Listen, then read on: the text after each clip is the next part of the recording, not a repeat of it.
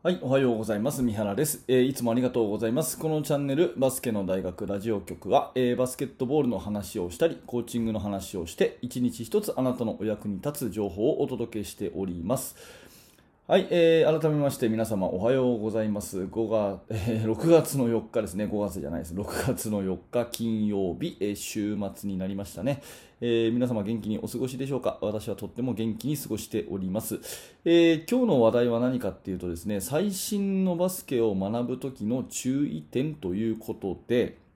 うん、でこれ結論から言うとですね、えーと、NBA とか、まあ、B リーグとかねトップレベルのバスケットを学ぶときに気をつけなきゃいけないことは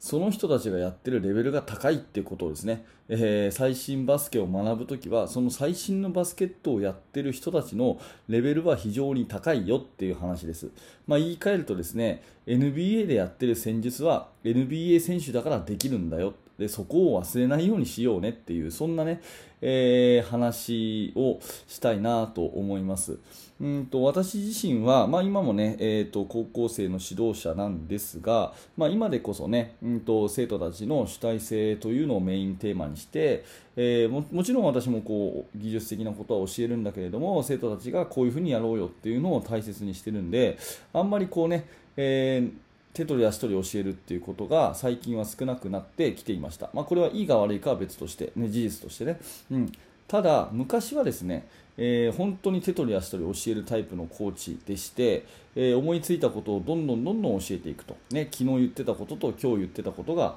全く違うことを教えているというようなタイプの教えれば教えるほどいいっていうふうに勘違いしてた、まあ、そんな20代の、えー、先生だった。たんですね。そういう反省があります。でその時はですねおい、昨日の NBA の試合見たかと、ね、あの試合すごかったろ、あの時はこういう戦術をやってるんだぞ、お前たちもやってみろ、なんていうようなね、えー、教え方をして、NBA でこれやってたからこれやりましょうとかね、まあ、B リーグ、ね、B リーグって当時は言わなかったんですけど、まあ、今の B リーグね、B リーグはこれをやってる、日本代表はこれをやってる。ね、じゃあお前たちもこれやってみろと。でなんでできないんだっていうような、ね、教え方をあのしていました。新しいものをどんどん取り入れていくことが、まあ、とにかくいいことだというふうに思っているコーチだったんですね。でこれを聞いてねあ自分もそうかもなというふうに思った人はその熱意とか学ぶ意欲みたいなのはすごく OK だと思うんですけど、えー、気をつけなきゃいけないのはその最新のバスケ、えー、最先端のバスケトップレベルのバスケットは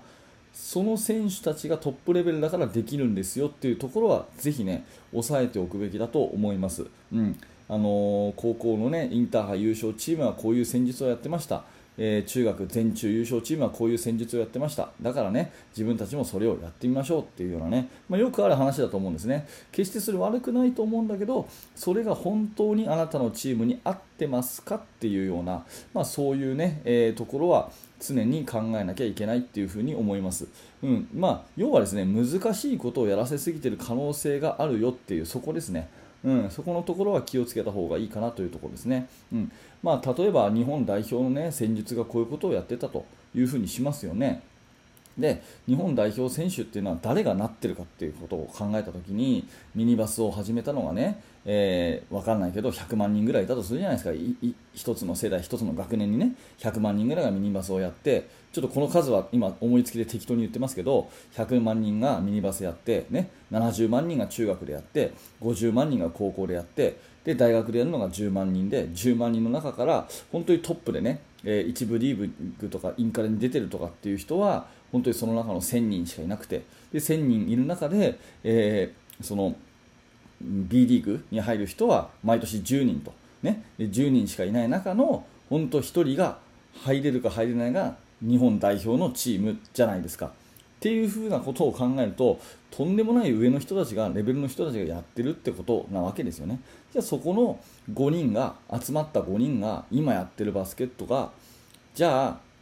普通のねえ学校のチーム普通のチームの戦術に合うかっていうとそれはやっぱり絶対合わないと思うんですよね。だからそこを学ぶことは OK なんですけどそっくりそのままやろうとするとやっぱりそこは基本技術の壁みたいなものが絶対あるし、うん、その本当に必要なね、えー、技術とかっていうものがなくなっちゃうあのなくなっちゃうっていうかうーんとやっぱりレベルがマッチしないっていうことがよくあるなというふうに思いますだから最新戦術を学ぶのはもちろんいいんですけど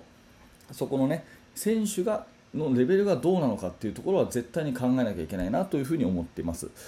でですねそういうふうに私は考えたのはなあのちょっとあるきっかけがありまして、えー、これはねメルマガの方にいただいたメールなんですけれどもこんなメールをもらったんですね、えー、私の一感想として私っていうのはそのメールをくださったからね。の一感想として三原先生のバスケットに関する理論は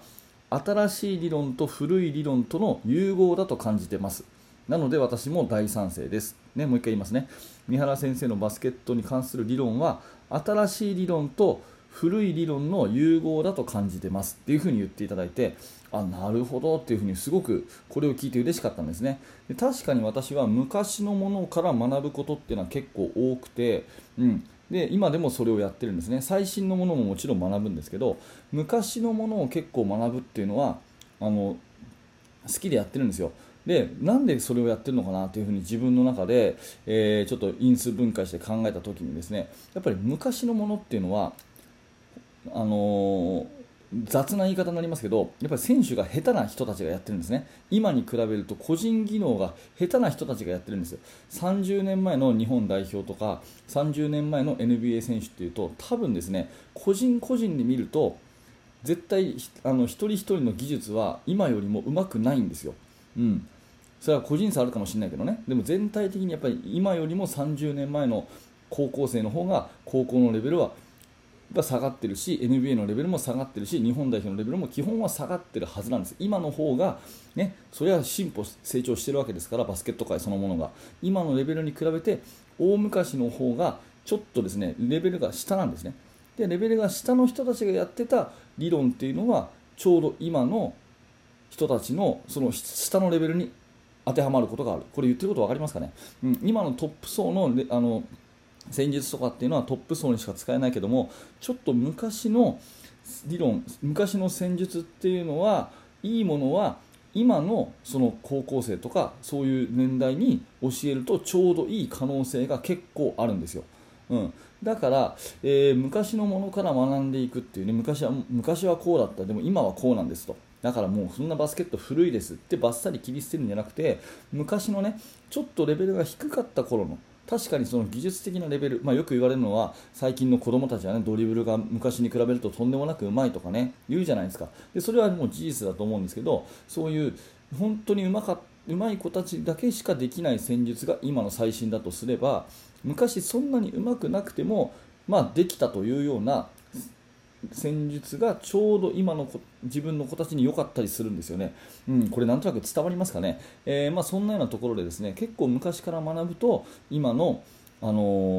ー、自分のチームにちょうど良かったりすることが多分ねあるんじゃないかなっていうふうに思ったりしております。なので、まあ、時代を超えてね昔のものも新しいものも学んでいくといろいろ見えてきますよっていうこと。それから最新のバスケ技術を学ぶ最新のバスケ戦術を学ぶときは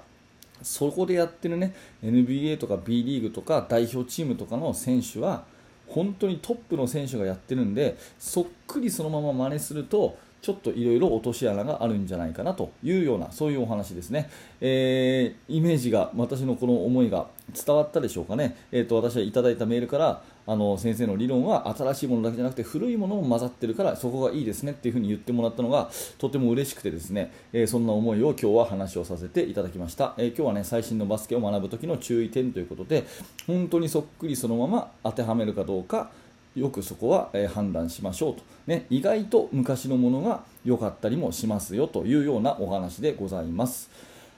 はい、えー、ありがとうございました、えー、このチャンネルバスケの大学ラジオ局は毎朝7時にこんな感じのお話をしておりますので、えー、もし面白かった興味が持てたという方はですね高評価のボタンまたはチャンネルのフォローよろしくお願いいたします。また次の、え放送でお会いしましょう。